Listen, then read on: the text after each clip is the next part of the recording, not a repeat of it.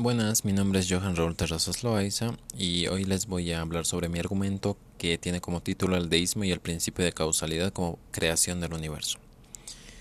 Bueno, eh, más que todo en este argumento quiero destacar que la creación del universo se dio a partir de un Dios creador del universo.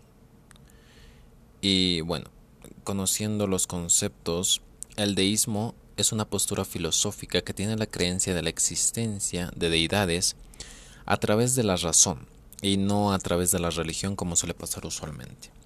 El principio de causalidad es un principio de la teoría clásica de la filosofía que afirma que todo evento tiene una causa y que este principio de causa y efecto es inviolable dentro del universo.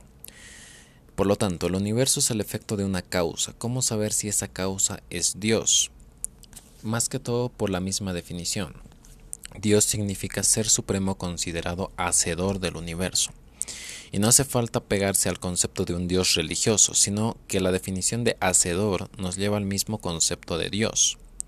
El universo es el efecto de una causa, o surge del hacedor del universo, la cual es la definición por excelencia de Dios. ¿Quién creó a Dios? se podrían estar preguntando.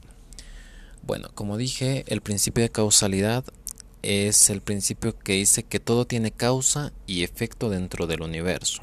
Sin embargo, las leyes del universo no se aplican a lo que haya más allá de éste.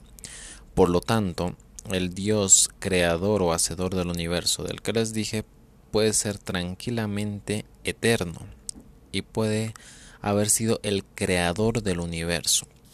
Básicamente, por teoría filosófica que nos afirma este principio y esta creencia del deísmo.